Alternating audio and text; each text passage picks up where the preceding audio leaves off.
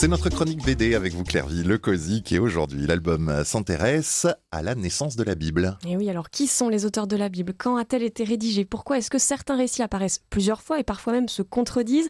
Ce sont autant de sujets abordés dans cette petite BD que j'ai apportée aujourd'hui et qui se penchent sur la façon dont on écrit tous les textes qui composent la Bible et qui initialement n'avaient pas vocation en fait à être rassemblés. Bon, alors ça c'est du lourd aujourd'hui. Un peu, mais alors rassurez-vous, pas besoin euh, d'être un lecteur assidu de la Bible ni même de bande dessinée d'ailleurs pour s'attaquer à cet album. En fait, le principe de cette collection lancée par le Lombard, qui s'appelle la petite BD Tech des savoirs, c'est en fait d'associer pour chaque volume un ou une spécialiste avec un dessinateur ou une dessinatrice pour expliquer le monde en bande dessinée. Les thèmes sont très variés. Ils sont aussi variés que les entrées hein, qui se suivent dans un dictionnaire. La preuve, ça parle de l'univers. C'était euh, Hubert Reeves qui avait été choisi pour expliquer et Daniel Cassanave pour dessiner, aussi bien que les tatouages. Là, c'est Jérôme Pira qui a signé le scénario et le bordelais Alfred qui était au dessin. On trouve aussi parmi les thèmes un volume sur les abeilles, sur l'adolescence ou encore le libéralisme. Bref, c'est une série grand public destinée vraiment à être accessible à partir de 16 ans. Et alors pour cet album, c'est le numéro 23 euh, de cette euh, série. Qui a été choisi Alors c'est Thomas Romer un philologue et bibliste qui enseigne à l'Université de Lausanne et pour qui le Collège de France a même spécialement ouvert la chaire Milieu biblique. Il est notamment euh, l'auteur d'une thèse sur les textes qui ont formé la Bible hébraïque. Et à ses côtés, pour illustrer ses propos très détaillés, c'est Léonie Bischoff, une dessinatrice suisse qui a publié notamment chez Casterman La princesse des glaces. Alors euh, dans l'album, donc la naissance de la Bible, elle se met en scène aux côtés de Thomas Romer en train de discuter et l'interroger.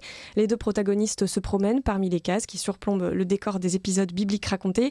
Des épisodes qui ne sont en aucun cas des récits historiques, mais bien des mythes, souligne le spécialiste, comme par exemple la traversée de la mer Rouge ou encore la chute des murs de Jéricho. D'ailleurs, on apprend qu'en 1950, une archéologue anglaise nommée Kathleen Kenyon a fouillé le site de Jéricho et s'est rendu compte qu'il n'existait pas la moindre trace d'une muraille datant de l'époque à laquelle on situe habituellement euh, cette conquête.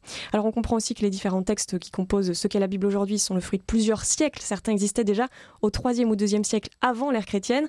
On comprend aussi que les différents auteurs de ces textes certains politiques, d'autres religieux, n'ont pas hésité à aller puiser dans des textes de diverses origines pour mettre en avant l'existence de Dieu ou tout simplement pour justifier leur comportement dans la société. Et surtout, on prend du recul. Par exemple, l'un des récits de la création place non pas Ève comme étant sortie de la côte d'Adam, mais qui crée d'angler l'homme et la femme en les plaçant au même niveau. Et alors, c'est une BD côté À quoi il ressemble cet album Alors, il est très coloré avec un style semi-réaliste qui fourmille de détails. Le petit regret, c'est que Léonie Bischoff, donc la dessinatrice, illustre plus qu'elle n'incarne les histoires racontées.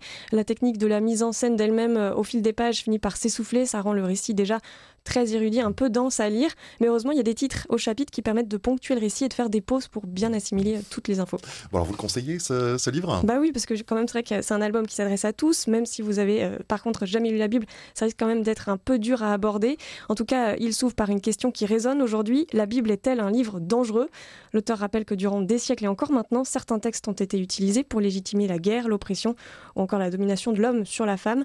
Et au fil de ces 75 pages, le bibliste rappelle l'importance d'avoir de la Bible une lecture historique et qu'il ne tient qu'à nous de ne pas faire de cet ouvrage une lecture, euh, je cite, littérale et fondamentaliste. Bref, c'est une approche scientifique et tolérante à lire et à partager. Merci Clary Lecozic. À mercredi prochain, Merci. la naissance de la Bible illustrée par le Lombard, édité par le Lombard, le tome 23 de cette série.